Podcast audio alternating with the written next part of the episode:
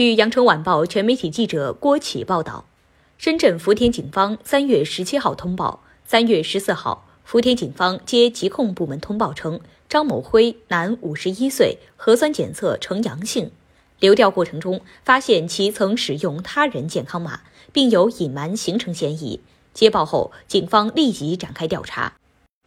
经查，张某辉在居家健康监测期间违反防疫规定，多次外出，并使用他人身份信息和健康码参加聚集活动。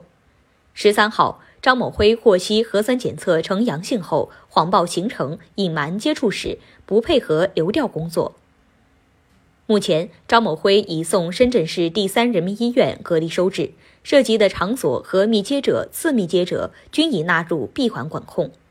警方已对张某辉及提供身份信息协助其外出的李某星（男，三十四岁）以涉嫌妨害传染病防治罪立案侦查。